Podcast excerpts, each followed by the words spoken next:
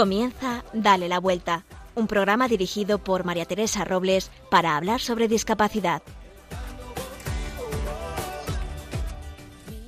Os vengo a hacer una propuesta. Es un gran reto. ¿Te animas a hacerlo? Se llama Agradece. Si estás oyendo desde tu coche porque te vas unos días de vacaciones, cansado de tanto trabajo, agradece esos días. Si estás oyéndonos mientras recoges las maletas después de haber pasado unos días de descanso, agradece el haberlos tenido. En esto consiste el reto, en agradecer, sustituyendo la queja, que muchas veces nos sale tan rápida. Veréis qué efecto tan increíble produce. Ante el calor, agradece el sol. Ante el cansancio del trabajo, agradece tenerlo. Ante la comida que no nos gusta o que nos gusta menos, agradece tenerla ante los roces de familia, agradece tener a los tuyos cerca. Ante los ratos de soledad, agradece poder pensar y rezar. Estos son unas cuantas ideas. Seguro que a ti se te ocurren muchas más, mejores. Así que vamos a pensar, tú y yo, qué vamos a hacer cada uno con nuestra lista. Ya verás que te saca una sonrisa y que te hace ver lo privilegiado que eres y que solo tenemos motivos para estar agradecidos. También en la enfermedad y en el dolor, en la pérdida o en la tristeza. No dejes que entre en tu corazón un motivo de queja. No sirve para nada más que para entristecernos y no avanzar. Dale la vuelta a tu día y únete a este reto. ¿Te apuntas?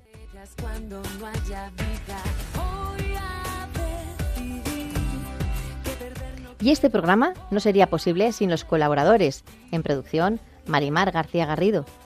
En la lupa, Irma Paez Camino con la que haremos un primer resumen de los proyectos que hemos traído este año. Virginia Morquecho y Carlos Barragán nos traerán las noticias más actuales. Recordaremos los nueve primeros testimonios de Ponte en mis zapatos y no faltarán las anécdotas y curiosidades en la sección ¿Sabías qué? que nos traerá Raquel del Barrio.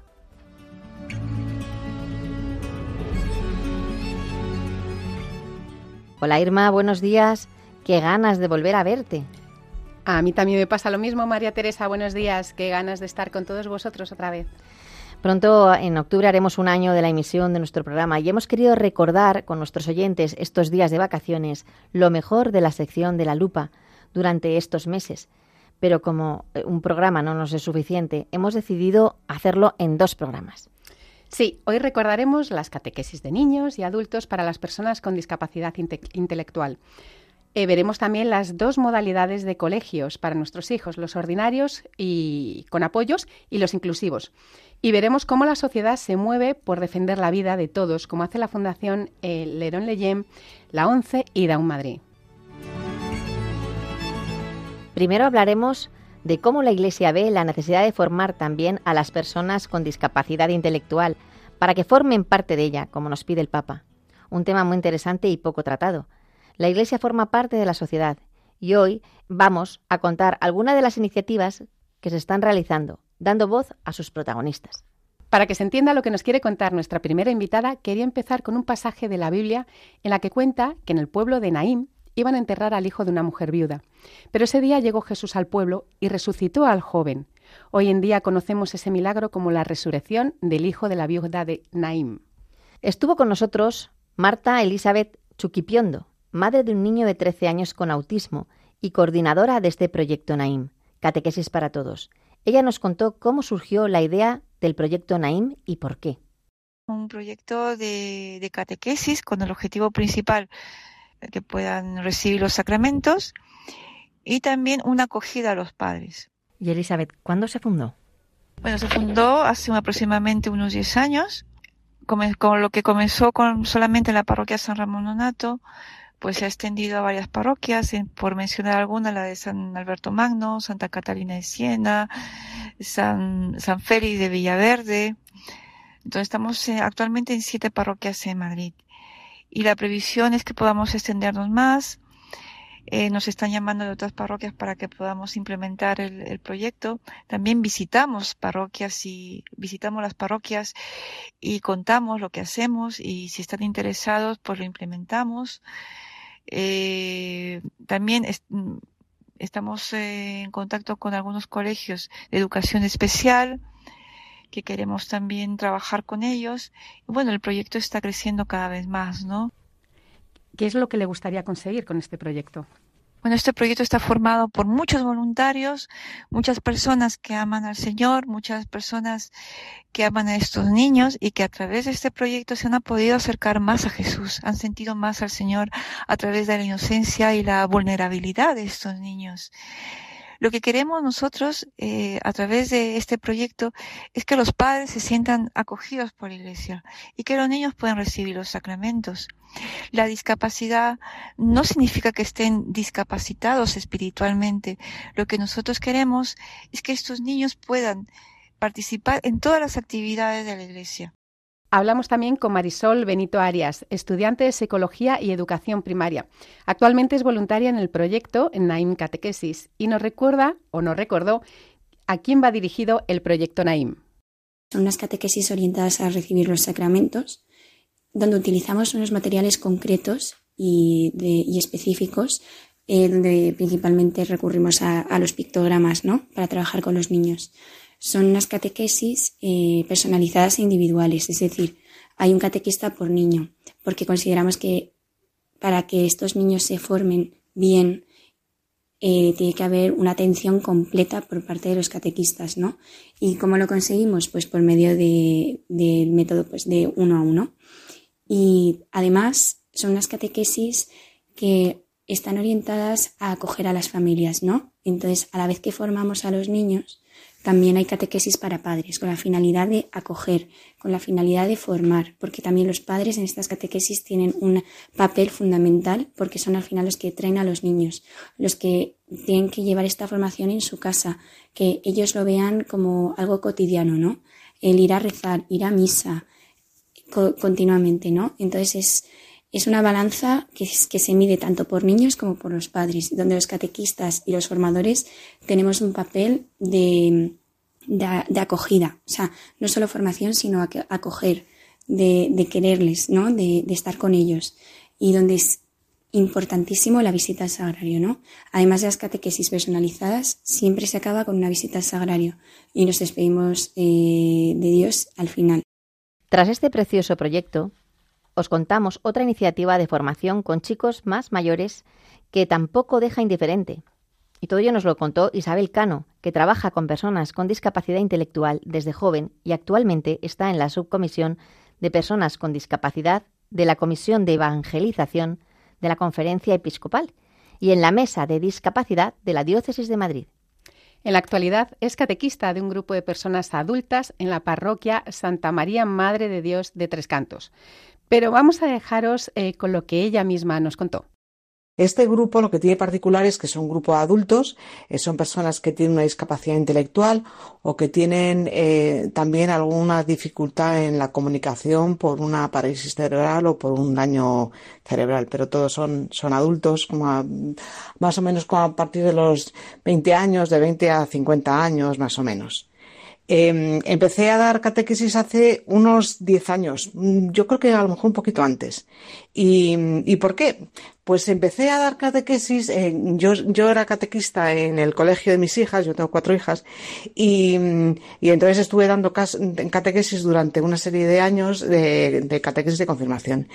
Y en, cuando lo dejé, eh, pues me, surgió esta posibilidad eh, con un grupo de personas con, con discapacidad con las que yo trabajo por, por las mañanas en un grupo de formación del Ayuntamiento de Tres Cantos. Ellos me, se acercaron a mí y me dijeron, eh, Isa, a lo mejor nos podías, esto tú, em, eh, nos podías preparar para formarnos porque queremos hacer la confirmación y nos encontramos que no sabemos bien quién nos puede formar. Entonces, bueno, pues eh, yo les dije, bueno, pues, pues me parece muy bien.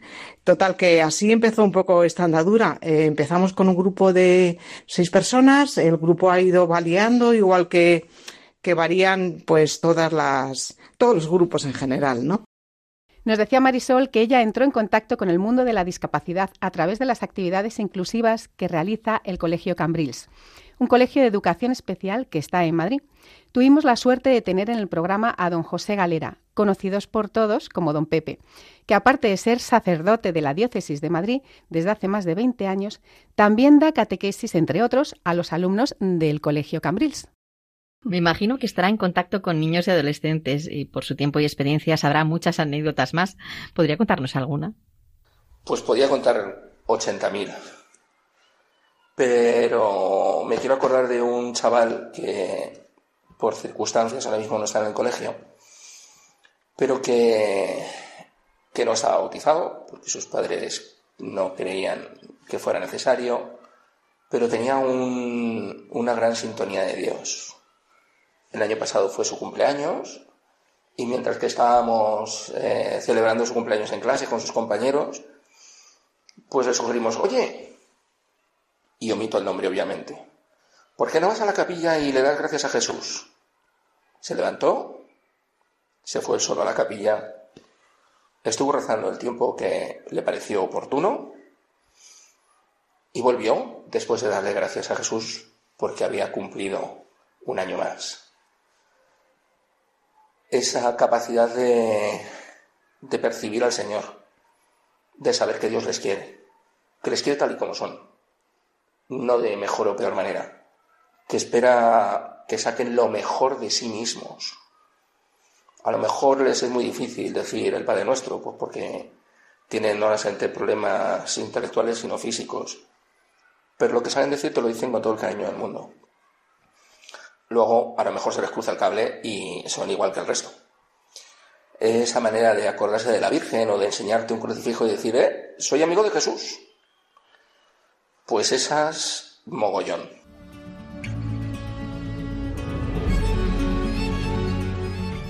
Sabemos que elegir el centro que mejor se adapte a las personas con discapacidad, a nuestros hijos en concreto, es una decisión muy difícil para los padres. Por eso entrevistamos a profesionales de las dos modalidades para que nos lo pudieran explicar mejor.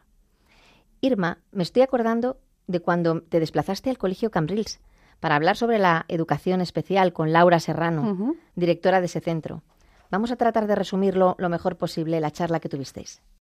¿Qué ofrece entonces un colegio de educación especial para que lo entiendan nuestros oyentes? Nosotros, bueno, pues lo que ofrecemos es eh, una atención que sea lo más individualizada posible, es decir, eh, diseñamos nuestra rutina diaria y nuestra estructura escolar adaptada a todas esas características especiales que tienen cada uno de nuestros alumnos. Es decir, es una modalidad de enseñanza que sí que se adapta, eh, pues como decíamos, a este ritmo de aprendizaje, a este estilo, a estas características que son personales y son únicas de cada alumno. Así que entendemos que cada alumno es totalmente distinto, que parte de una realidad distinta. Muchas veces, aunque compartan, por así decirlo, un mismo diagnóstico o aparentemente una misma discapacidad, luego son personas muy diferentes, con realidades distintas, con familias distintas y que parten de una base que, que no se asemeja para nada probablemente a la de su compañero. ¿no? Entonces, en este caso, lo que somos son centros especializados donde todos los docentes eh, estamos formados en atender a la, a la, diversidad, todos somos maestros PTs y además eh, este, este equipo de profesionales y de tutores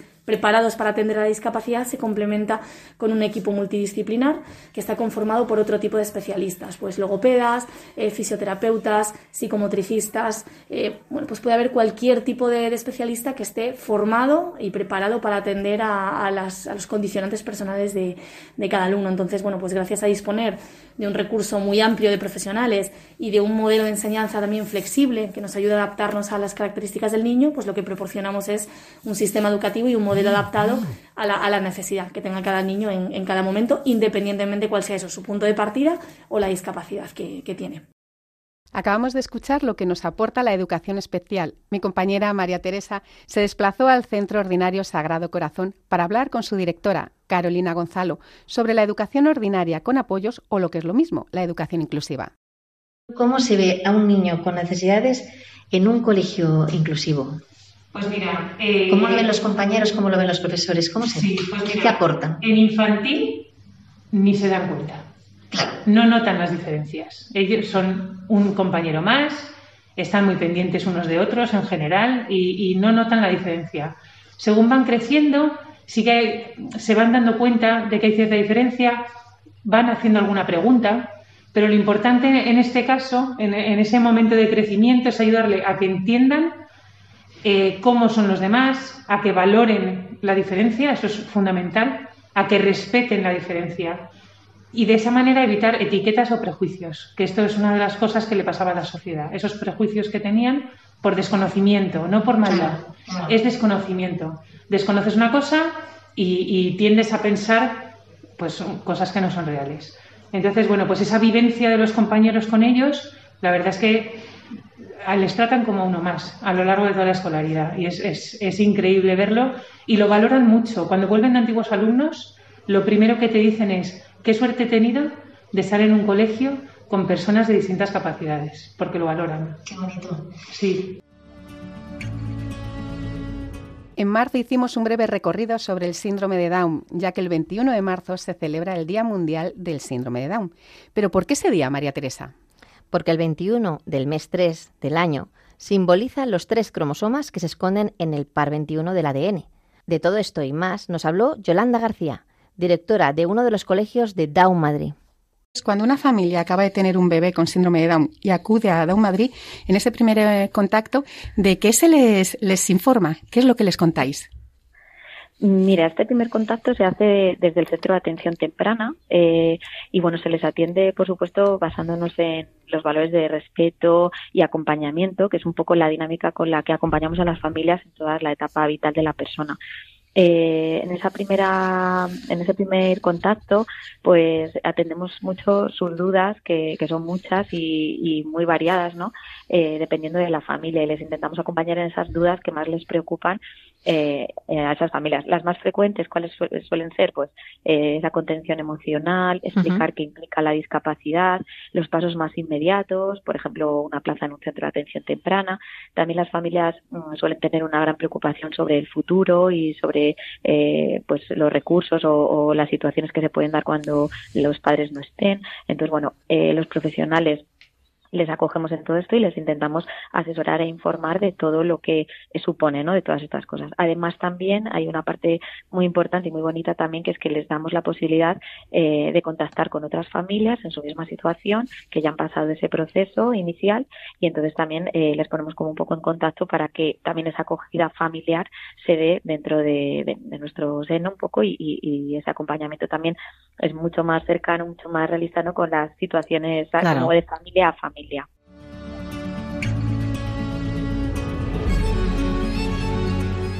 En 1958, Leron Leyen, defensor del derecho a la vida y médico de profesión, uno de los padres de la genética moderna, le llevó a descubrir esta alteración cromosómica, concretamente en el par 21, de la que hablábamos antes. Irma, ¿con qué mensaje de Pablo Siegris, director de la Fundación Jerome Leyen en Madrid, te quedaste? ¿Qué legado ha dejado Jerome Leyen en todos vosotros? ¿Qué legado ha dejado? Bueno, básicamente ha dejado un legado muy importante en la forma de mirar a las personas, en la forma de mirar la realidad.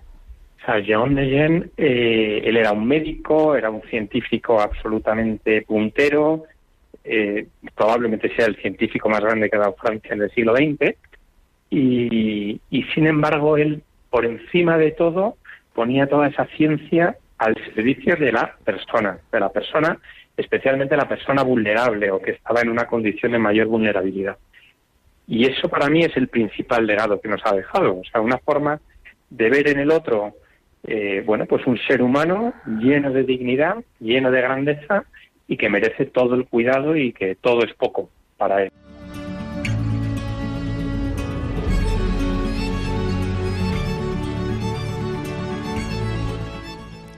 Imelda Fernández, que es la vicepresidenta de Servicios Sociales de la ONCE, vino a hablarnos sobre los servicios que presta la Fundación ONCE a cualquier persona con discapacidad.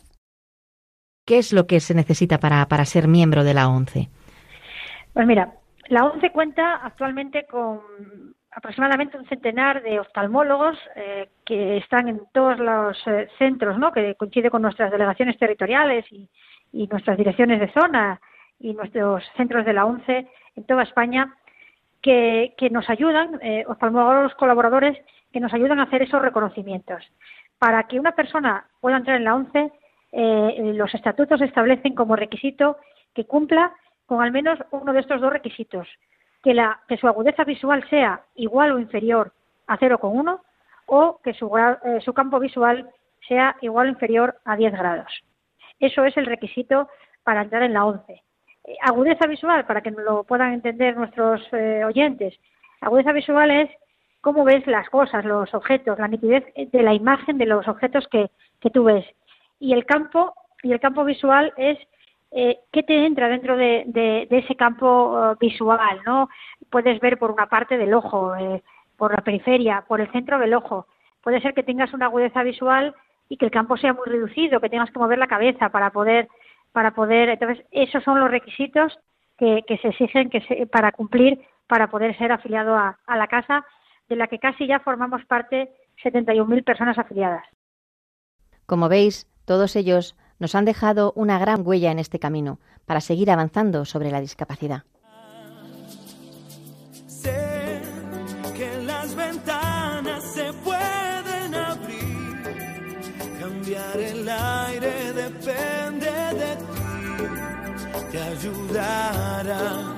Vale la pena una vez más saber que se puede.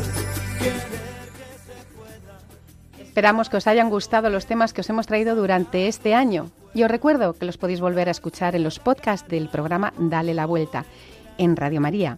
Y ya sabéis que si vosotros también queréis hablar de vuestra fundación, asociación, trabajo o de vosotros mismos, siempre y cuando tengáis relación con el mundo de la discapacidad, este es vuestro espacio.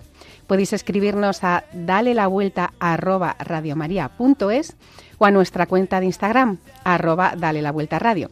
estaremos encantados de escuchar todas vuestras propuestas y como os digo siempre, juntos sumamos.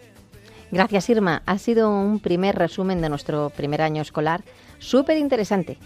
En 15 días os traemos la segunda parte. Nos os estamos esperando. Y nosotras nos vemos en 15 días. Adiós. Hasta pronto.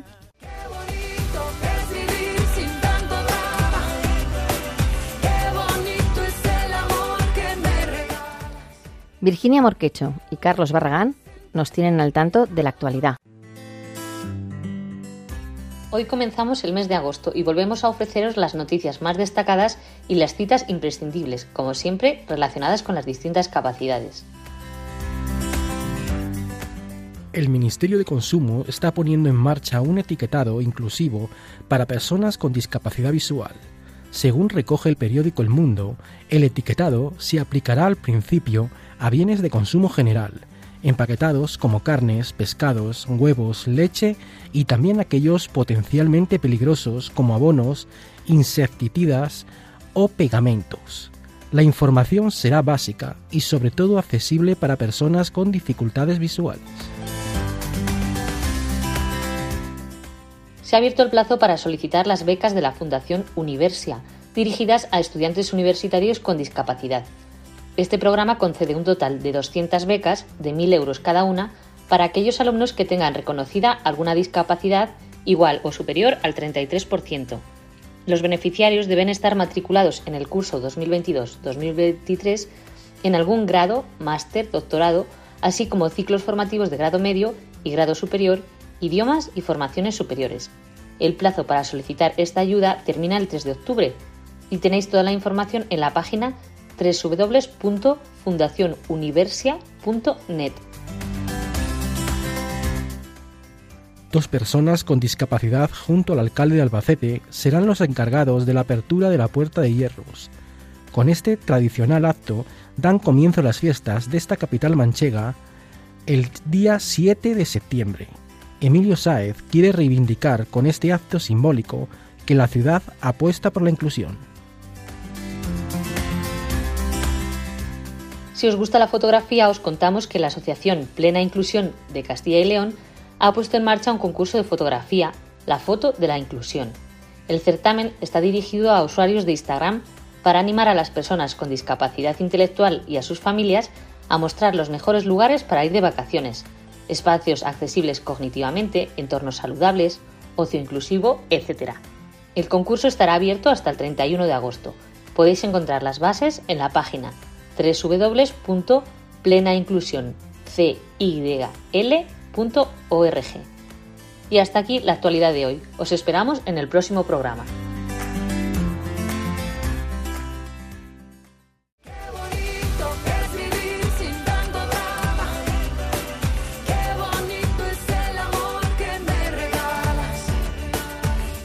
Para los que os incorporáis ahora a nuestro programa, estáis oyendo Dale la Vuelta, un programa dedicado a la discapacidad. Y ahora damos paso a la sección Ponte en mis zapatos.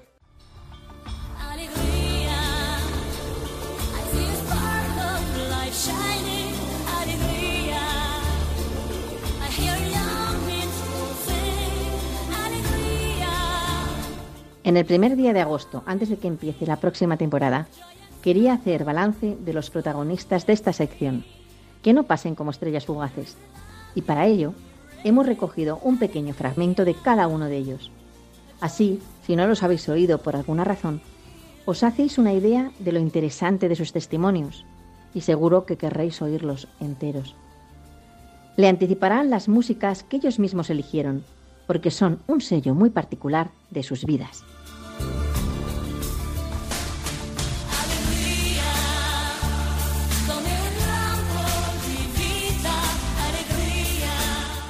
Los primeros en pasar por esta casa fueron Sara Sánchez Prieto y Miguel Cuesta, padres de 12 hijos. Dos de ellos, Tomás y Nicolás, tienen autismo. Nos abrieron las puertas de su casa con anécdotas y situaciones muy personales, como cuando se dieron cuenta que Tomás, el primero en tener autismo, lo padecía, y cómo rápidamente se pusieron a investigar para poder ayudar de una manera más acertada a su hijo. La discapacidad, pues eh, yo creo que nadie piensa en eso. Es decir, eh, y más cuando eres tan joven, nos casamos con 23 años y nunca piensas que vas a tener un hijo con discapacidad. ¿no? Mm, pero bueno, nuestro hijo está sano, tiene la salud eh, muy bien y, y, bueno, pues digamos que simplemente hay que ayudarle en, en, otros ámbitos de la vida y ya está. Es bastante trabajo, porque nos ha costado mucho trabajo el el pues intentar que sea más autónomo en casa, sobre todo. En esta preciosa entrevista también nos enseñaron que no todos los niños con autismo son iguales. Nos quitaron muchas ideas preconcebidas que hay en la sociedad y nos transmitieron ese amor infinito por cada uno de sus hijos.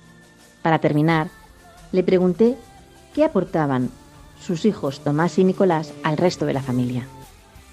¿Qué, es para, qué son para vosotros? ¿Qué aportan vuestros hijos a la familia?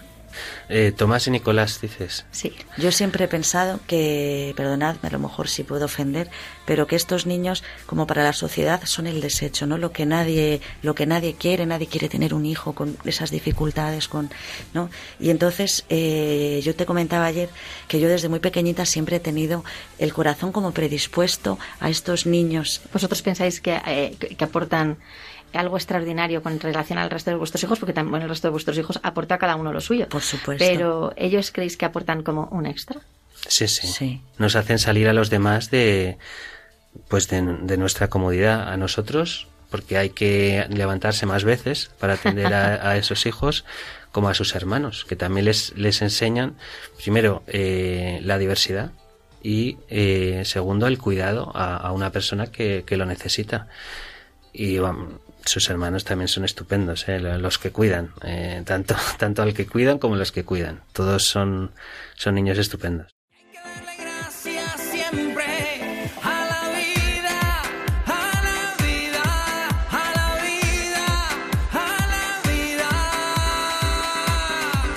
En el segundo Ponte en mis zapatos, tuvimos la suerte de escuchar a Mar Delgado, madre de tres hijos, aunque el protagonista de nuestra historia es Gabriel, el segundo de ellos, que nació con espina bífida.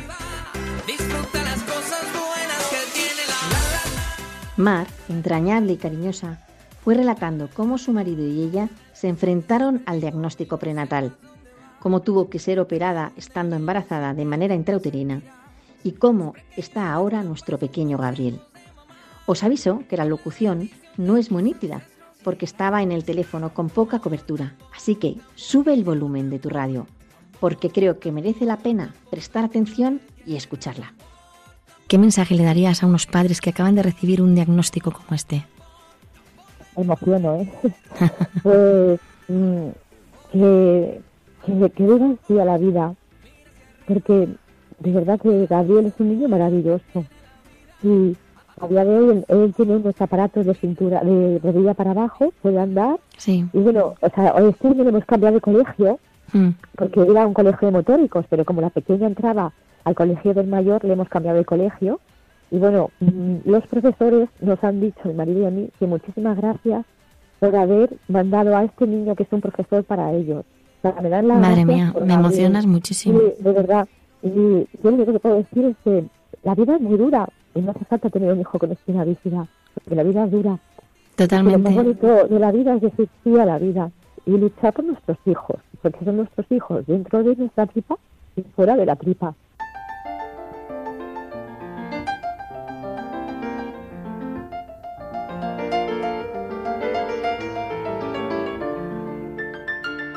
Y como no podía ser de otro modo, invitamos a Loli y José Antonio.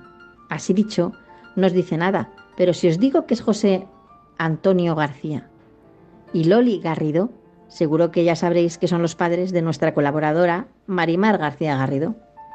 Tony y Loli, como se llaman en familia, tienen seis hijos, tres de ellos con distintas diversidades funcionales. Marimar, nuestra colaboradora, es la mayor y tiene una enfermedad rara, degenerativa, que actualmente la tiene en una silla de ruedas. Tiene una traqueotomía y solo mueve algo la cabeza. Miguel Ángel es el tercero de sus hijos y nació con síndrome de Down. Pablo, el pequeño de los seis, tiene acondroplasia, lo que antes se mal llamaba una persona con enanismo. Hablamos con ellos de la diversidad, tan de moda estos días y tan poco entendida, de cómo se enteraron de las condiciones de cada uno de sus hijos y cómo los ven ellos como padres. Os dejo un fragmento. Nosotros con, con nuestros tres hijos han sido unas experiencias siempre muy distintas, porque han necesitado cosas muy distintas. En el fondo, yo mm, mm, me molesta un poco, ¿no? Cuando hacemos diferencias, porque para nosotros nosotros tenemos seis hijos, cada uno con sus circunstancias y con sus características. Y no los diferenciamos porque tenga una diversidad funcional, física, psíquica o lo que sea, no, es que para nosotros es tal cual. Entonces, Qué bonito esto. Loli, perdóname No. que me detenga un segundo, pero es una realidad. Es que cada hijo es, es, es importante en vuestra claro, familia Es único. y en la sociedad. Efectivamente. Entonces cada uno aporta cosas distintas y cada uno necesita también cosas distintas. Y dime tú en qué familia, aunque no tengan niños con ningún problema, no tratan a cada uno de manera distinta porque cada hijo es distinto. Nos reímos y emocionamos mientras paseábamos por sus vidas y no nos dejaron indiferentes ante la respuesta de esta pregunta. Eh, Loli, ¿se puede ser feliz en la discapacidad? Totalmente, totalmente. Las circunstancias no afectan para nada el que se sea feliz. O sea, hay gente que aparentemente no tiene problemas y no consigue ser feliz en la vida. La felicidad no es que no tengas eh, cosas que te hagan sufrir, sino saber valorar y disfrutar los momentos buenos que tienes. Eh, nosotros en nuestra familia, por supuesto que, como decía Tony, hay momentos en que han sido momentos muy duros, sobre todo en los momentos en los que está ahí permanentemente el dolor. Nosotros con María del Mar, que tiene sus momentos de sufrir mucho, de mucho sufrimiento, eh, es, es una cosa que mm, no se puede explicar. O sea, eh, es una cosa que te pone por dentro, o sea, te- eh, el alma se te sale, no sé cómo explicarlo, ¿no? Harías cualquier cosa por librar a un hijo tuyo de ese Mm. sufrimiento, ¿no? Pero el Señor ha sido el primero y la Virgen ha sido la primera. Si ellos nos han dado su ejemplo, ¿quién, ¿a quién le cabe duda de que la Virgen ha sido feliz? ¿A quién Sin le duda. cabe duda de que Jesús no haya disfrutado con los apóstoles, con María Magdalena? O sea, es imposible pensar eso. Llevas años enredada en mis manos, en mi pelo, en mi cabeza y no puedo más. No puedo más. Debería estar cansado. Con esta preciosa canción introducimos a Pablo Delgado, un hombre con una personalidad arrolladora y una sonrisa permanente. tuve la suerte de que nos acompañara en el estudio y nos contara cómo una enfermedad le había llevado a ser trasplantado de hígado tres veces. Actualmente se realiza diálisis en casa. Ha perdido una pierna por la enfermedad y afronta la idea de perder la otra. Os dejo con este fragmento de la entrevista que no tiene desperdicio. ¿Y qué le dirías a una persona que, que, tiene que ser trasplantada, que está esperando y esperando y esperando en lista y que además no sabe si va a resultar después de que llegue su turno, no sabe muy bien si va a ser su momento o no? ¿Qué le dirías? Pues le diría que nunca perdiera la paciencia. Yo llego a estar tres años y medio sin estar en lista de espera eso es muy duro. Eh, haciendo un símil con fútbol, eh, cuando un futbolista nunca es convocado es duro, porque está entrenando y es duro. Pero una vez que entras en lista de espera, aunque no te llamen, ya sabes que puedes ser convocado. Ya has pasado esa lesión o lo que sea y puedes ser convocado. Y llega un día que te llaman, pero el riñón no es para ti, que eso Mm. también pasa y eso es bastante duro. Eso es más duro todavía. Pero una vez que has estado en el banquillo, ya estás cerca de jugar. Y antes o después llegará el día que juegues. Eso es, un- es así. Hay que aprender a cuidarnos a nosotros. Yo tengo una amiga psicóloga que se ríe porque yo digo, cuando tengo un problema de verdad, me hablo en tercera persona. Porque yo, un, un problema con- contado por mi mejor amigo lo entiendo perfectamente, soy muy empático. El mismo problema en mí, soy terrorífico conmigo. Entonces a veces tenemos que aprender a, a querernos nosotros. Nos- somos más duros, ¿no? Con Mucho nosotros más, mismos. Mucho más. Y luego, pues hombre, todos tenemos ilusiones. A nadie le gusta estar en diálisis, todos nos gusta estar sano. Pero bueno, eh, el día llegará y, y hay que saber estar ahí y luego prepararse mucho emocionalmente. La tormenta de sentimientos que se van a vivir es muy grande. De hecho, entre un 5 y un 10% de los pacientes trasplantados acaban con síndrome- los síntomas de depresión. Esto no lo sabía. Pues es algo maravilloso, pero es algo muy brutal. Si, te lo- si es de, de donante cadáver, hay una familia que se ha muerto alguien y te ha dado un cadáver. Eso lo piensas. Y luego, eh, de repente, es una responsabilidad muy grande también, ¿no? Si es de donante vivo, yo no he tenido esa experiencia nunca, pues al final tienes a alguien que te da un riñón y que eh, puedes tener el miedo de si le pasa algo a él, ahora la, la que hemos liado que tengo yo su riñón. Entonces, eh, es una, una bomba de relojería al final los, los sentimientos de los primeros meses. Yo siempre intenté escuchar más y primar los buenos, pero, pero hay eh, dudas ahí. Claro. Enciende una luz y déjala brillar, la luz de Jesús que brilla en todo la puedes esconder. Empezamos el año con la primera entrevista de enero, con Sonsoles Montero y Antonio de Santiago, padres de Luz, una preciosa niña que tiene una enfermedad rara incompatible con la vida. El principio es terrible. Es terrible para todo el mundo. Tenga fe, no tenga fe, porque es algo que piensas que nunca te va a tocar. Nosotros venimos los dos de familias grandes. Tenemos la grandísima suerte que no nos había pasado nada muy gordo. Bueno, alguna cosa, pero no de este calibre. Entonces es un mundo ajeno a ti. Piensa eh, que no te va a tocar. Es como antes el COVID que decía que no y ahora todo esto, pues Yo creo que la palabra adecuada es duelo. Eso es lo que tienes que pasar. Claro, entonces a eso es lo que iba a decir, porque hay que pasar un proceso de asimilación, de aceptación y luego mm, ya puedes tomar las riendas de, de tu vida, pero o- hay un periodo que estás navegando, navegando y es muy importante qué vientos son los que soplan a tu alrededor. Si te dejas llevar por lo que te dicen los malos vientos, en este caso nosotros tuvimos al, principio muy mala suerte con los médicos, luego se encauzó, pero al principio fue terrible. Y mm, incluso amigos que, que les daba miedo por nosotros, ¿no? Y, y les preocupaba nuestra vida cuando nosotros estábamos ya en otro, porque no lo he dicho bien, pero cuando nosotros nos enteramos que estábamos embarazadas al principio fue un rechazo interno de yo no quiero esto, pero en el momento que supimos que venía mal, lo queríamos a toda costa, o sea, ya era nuestra hija, porque ahí nos dijeron que iba a ser niña, y queríamos, por supuesto, que viniera y que, que, que fuera un error, ¿no? Porque esa es otra cosa que te habrá pasado a ti, que cuando te hacen el diagnóstico prenatal, piensas que, que puede haber un milagro, gracias a Dios, porque creemos en la fe, ¿no? Luz ha ido cambiando primero a sus padres y luego a médicos, familiares, amigos. Y sigue rompiendo moldes. Porque, aunque todos pensaban que no viviría ni unas horas, ahora tiene tres años. Pero oíd por vosotros mismos cómo es su día a día. ¿Cómo es el día a día? Pues bueno, mira, el día a día es eh, pues normal. Te das cuenta bueno, dicho son soles, ¿no? Dios está ahí y por tanto tienes que tener y mirar las cosas con muchísima serenidad y muchísima tranquilidad y luego aprendes a disfrutar de las cosas del día a día. Hay cosas que en el resto de nuestros hijos pues las has dado un poco por, por seguro, ¿no? Pues va a hablar, pues va a andar y entonces disfrutas mucho más, mucho más de cada una de las pequeñas cosas que ya va consiguiendo, ¿no?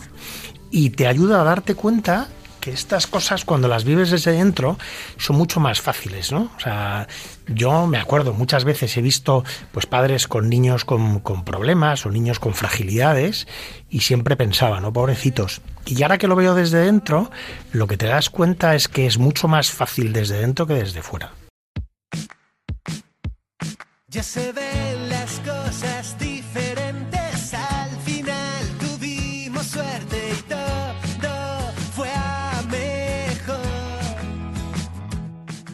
Miriam Sánchez de León nos trajo ternura y valentía en la lucha contra el linfoma de Hawkins que sufrió estando embarazada de su segundo hijo y los efectos secundarios que le quedaron.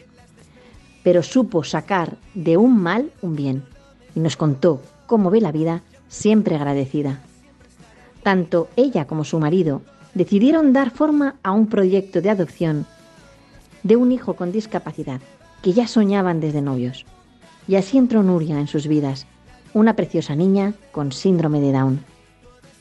¿Qué ha supuesto la llegada de Nuria en tu familia? Todo.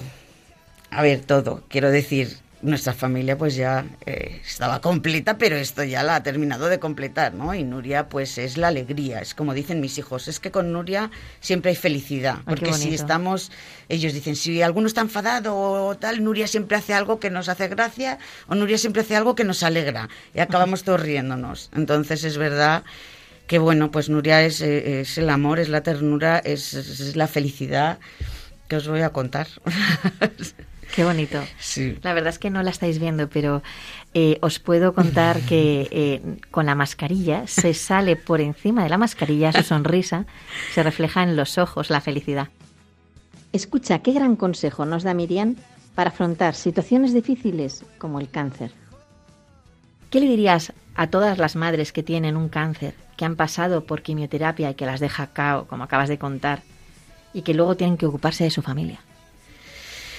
Bueno, pues yo les diría que, mm, a ver, lo primero, que, que no se sientan culpables, porque eso ya sé que es muy difícil, pero sí que te sientes culpable, ¿no? El no puedo hacer esto, o estoy en la cama porque no me puedo mover y escucho a los niños, eh, y yo querría levantarme y hacer, eh, ducharle yo, o bañarle yo, o darle. Y hay días que no puedes. Entonces, pues, mm, que hagan todo lo que puedan pero no dejándose ellas eh, el cuerpo cuando no pueden mm, o cuando tienen dolores o se nos sienten mal. Que pidan ayuda, no es malo pedir ayuda. ayuda, sí. Y que disfruten los momentos con sus hijos. Eso es lo más importante. Es más importante poco, pero disfrutar, Sí. que estar todo el día y acabar cao y al día siguiente no poderte mover. Que mucha fuerza y mucho ánimo, que estamos aquí es lo más importante.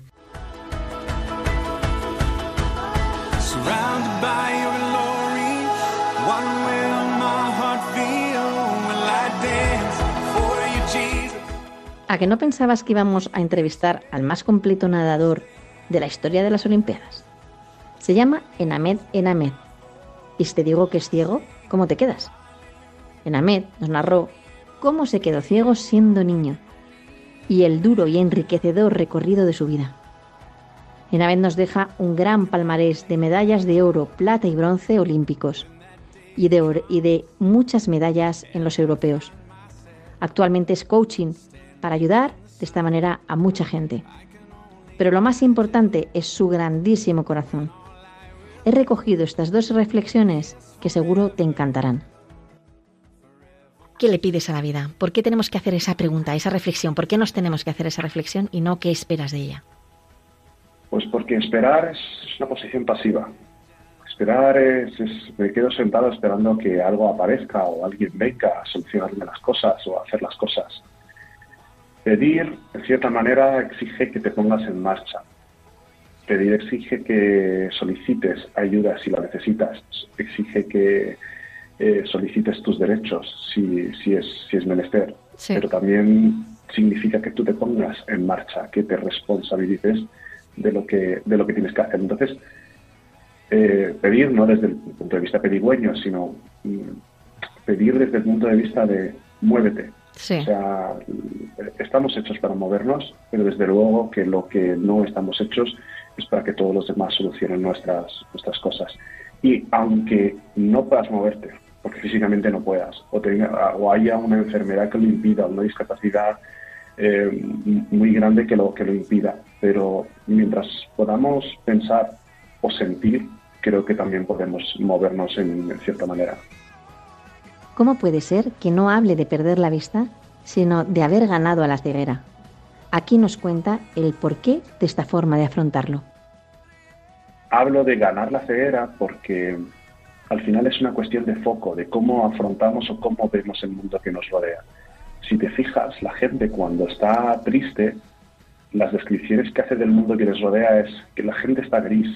O he visto mucha gente triste en la calle. Es decir, solemos ver lo que, lo que estamos, lo que tenemos en la mente, ¿no? Igual Sí. que, que si compras un coche, empiezas a verlo por todas partes. Sí, Entonces- eso es total, sí.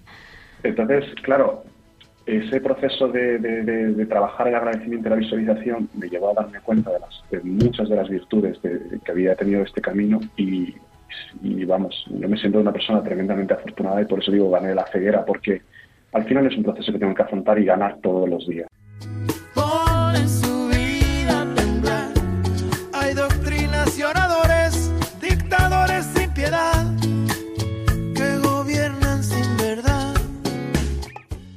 Mariana de Ugarte toca especialmente el corazón, no solo por su belleza exterior, que es obvia, sino por la interior. Mariana es madre de Marianita y Jaime, dos preciosos niños con síndrome de Down. Pero, ¿cómo fue el momento de afrontar que su hija tenía una discapacidad intelectual? Mira, te engañaría si, si te dijera que sé lo que pensé. No, tengo ni idea. O sea, yo creo que, que en el momento que la pediatra eh, me lo dijo, porque bueno, fue tras el parto y lo descubrió la pediatra, y la, la primera persona a la que se lo comunicó fue a mi marido, que eh, el pobre, pues no, no sé qué pensó él. Lo que sí que recuerdo es que cuando eh, él se fue detrás de la niña porque pues, le hacía falta un poquito de oxígeno, porque había nacido con el cordón umbilical un poco corto y entonces a la hora de los pujos la niña pues le faltaba un poco de oxígeno. Eh, yo cuando le volví a ver le vi muy pálido y, y le dije, ay, empieza a tomar una Coca-Cola que está claro que te ha impresionado, te ha impresionado el parto. Y no, el pobrecito mío no estaba impresionado por el parto, sino que le habían dado una noticia a él solo, pues que lógicamente a priori eh, es, es difícil de, de asimilar, ¿no? Eh, Mm. Es algo que era totalmente inesperado, pese a que el embarazo había sido muy muy vigilado por otro tema, pero eh, no nos esperábamos para nada esta noticia. Y bueno, yo en ese momento, pues ya te digo, no, no sé muy bien qué pensé, eh, pero sin embargo estoy muy agradecida a esta pediatra porque supo comunicarnos el diagnóstico, eh, bueno, el posible diagnóstico, porque aún no estaba confirmado, eh, con, con mucha, con, o sea, sí, con mucha esperanza. Toda una entrevista con el corazón en la mano, que como dice la canción está llena de verdad. Transmite certeza sobre el valor de la vida y la importancia de cuidarla y defenderla.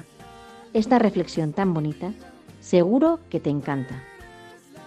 la vida eh, podemos caer en esa tentación ¿no? de, guiarnos por eso y darle una importancia eh, que no merece a, a- lo estético, a lo visual, ¿no? a, a, pues eso, a esa primera apariencia que, que podemos toparnos. Eh, pero sin duda creo que, es importantísimo en la vida profundizar, es importantísimo, igual que es importante formarse en general, ¿no? Para, para ser una persona, creo que es una persona de provecho, por así decirlo, ¿no? Y que aporte a la sociedad, que sube, eh, creo que es importante eh, formarse en los demás y descubrir qué hay más allá de esa primera fachada que, que puede engañar tanto. Así que, que nada, pues les diría que, que no se dejen engañar, que muchas veces eh, más allá de lo que se ve eh, puede haber un mundo precioso que por descubrir que merece la pena. que tú me das es mucho más de lo que pido. Todo lo que me das es lo que ahora necesito. Cristina Villodas y Javier Avilés son padres de tres hijos y esperan el cuarto para septiembre. Ya no les queda nada. Pero el protagonista de la historia es el increíble Yago. Yago fue diagnosticado de artrogriposis, una enfermedad rara que nos cuenta Cristina. Bueno, Yago nació hace cinco años eh, con 700 gramos. Mm, de repente su embarazo fue como súper silencioso y, de repente vino, vino con prisa. Eh, porque nació con menos peso del, bueno, mm, claro, con casi un kilo y medio menos, y nació con una enfermedad rara llamada artrogriposis, que es una enfermedad neuromuscular que le afecta, bueno, pues a, todo su cuerpo y luego, bueno, ha tenido también temas musculares, eh, pulmonares, eh, también de corazón, que bueno, gracias a Dios eso poquito a poco va, va estando más estable. Yago ha hecho un gran recorrido de superación y trabajo, pero irradiando felicidad y alegría. En su familia se respira armonía y saben que Yago es el que ha aportado en gran medida esta felicidad. ¿Cómo es Yago? Porque Yago tiene eh, esta enfermedad rara, pero Yago es mucho más que la enfermedad. Bueno, Yago es, un crack. Sí, Yago es, tú lo has dicho, es la alegría personificada.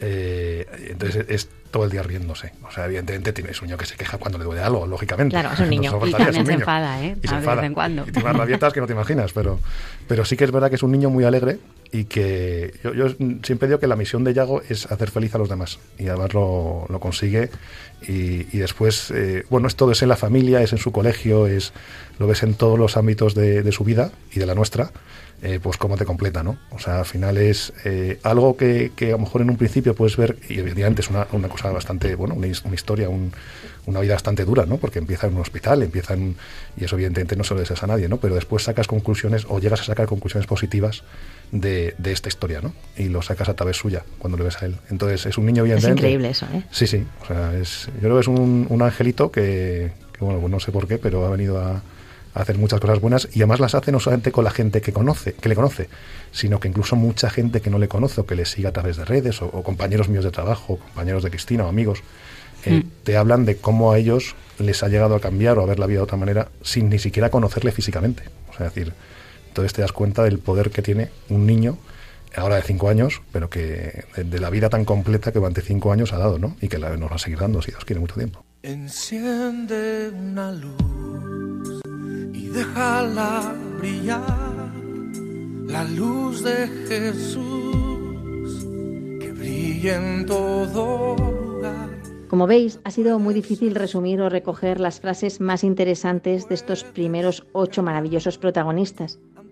Pero estas pinceladas nos hacen recordar las vidas tan interesantes y completas que llevan, y hemos podido ponernos un poquito en los zapatos de cada uno de ellos. Si quieres seguir emocionándote, no dejes de escuchar el programa dentro de 15 días, con los nuevos, con los nueve invitados que nos quedan. Y si quieres indagar sobre alguna entrevista en particular, te recuerdo que las tienes todas en los podcasts de la web de Radio María, www.radiomaria.es.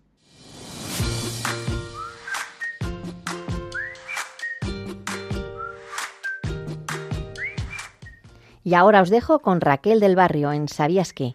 Adelante, Raquel.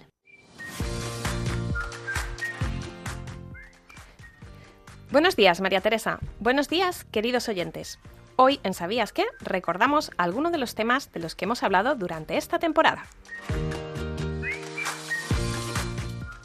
¿Sabías que hoy es nuestra sección número 20 y que entre los, nueve mes, entre los meses de octubre y febrero hemos abordado nueve temas diferentes?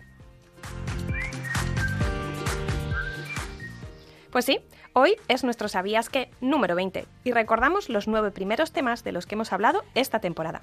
Allá por el mes de octubre, cuando empezábamos, tuvimos nuestro primer programa y en él decíamos que el síndrome de Down, en contra de lo que mucha gente piensa, no tiene grados ni es una enfermedad. Tan solo es una característica genética que consiste en tener tres cromosomas en el par 21, en lugar de dos, que es lo que tenemos la mayoría de las personas. En el mes de noviembre, uno de los temas que abordamos fue catequesis y discapacidad, y decíamos que existe una guía para la acogida eclesial de la Diócesis de Madrid que tiene por título la, persona con discapacidad y su lugar en la Iglesia. Esta guía fue publicada en diciembre de 2017 por la Comisión Diocesana de Atención a Personas con Discapacidad del Arzobispado de Madrid. También, en el mes de noviembre, hablábamos de espina bífida y decíamos que en España entre 8 y 10 de cada 100.000, perdón, de cada 10.000 nacidos presenta alguna malformación del tubo neural, de los cuales más de la mitad están afectados por esta enfermedad. Y para cerrar el año 2021, en el mes de diciembre recordábamos que en 1992 la Asamblea General de Naciones Unidas declaró el día 3 de ese mes como Día Internacional de la Discapacidad y al mismo tiempo veíamos que existe una Convención Internacional sobre los Derechos de las Personas con esta condición aprobada en 2006 por esta organización internacional, Naciones Unidas. Y para empezar el año, en enero, hacíamos especial hincapié en el artículo 10 de esta convención precisamente, que regula el derecho a la vida de las personas con discapacidad, el cual establece que los estados firmantes adoptarán todas las medidas necesarias para garantizar el goce efectivo de ese derecho por las personas con discapacidad en igualdad de condiciones con las demás. También en el mes de enero estuvimos hablando de ceguera. En concreto, vimos que el braille, sistema de comunicación de las personas invidentes, debe su nombre a Luis Braille, que perdió la vista cuando apenas tenía 5 años de edad. Y para terminar ese mes, también estuvimos hablando, si lo recuerdas, de educación y discapacidad. Y decíamos que el 83% de los alumnos con discapacidad en España están escolarizados en centros ordinarios y solo el 17% lo está en centros de educación especial.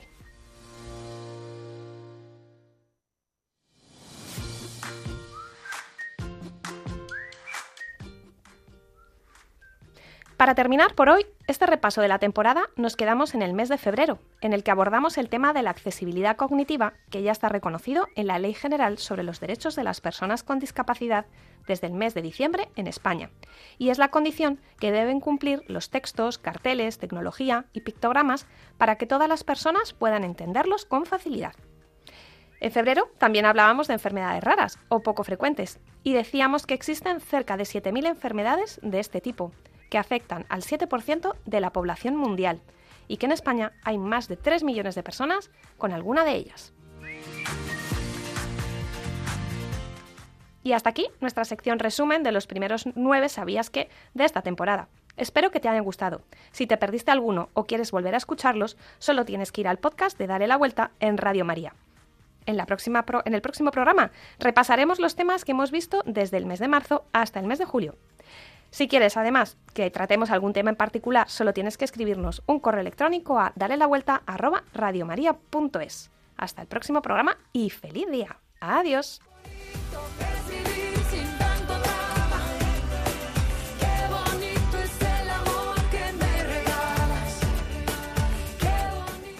Gracias Raquel. Y con este interesantísimo final llegamos al final de nuestro programa. Y todo el equipo de Dale la Vuelta Marimar García Garrido, Irma Páez Camino, Virginia Morquecho, Carlos Barragán, Raquel del Barrio y Yolanda Gómez, junto con quien os habla, María Teresa Robles, os deseamos que paséis una magnífica semana.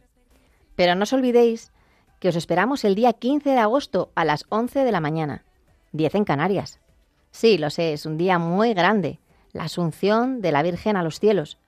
Pero por eso mismo queremos seguir acompañándoos. ¿Qué mejor manera de celebrarlo? Y si queréis volver a escuchar este programa o compartirlo, podéis hacerlo desde la página web www.radiomaria.es. Y mientras, dale la vuelta a la discapacidad.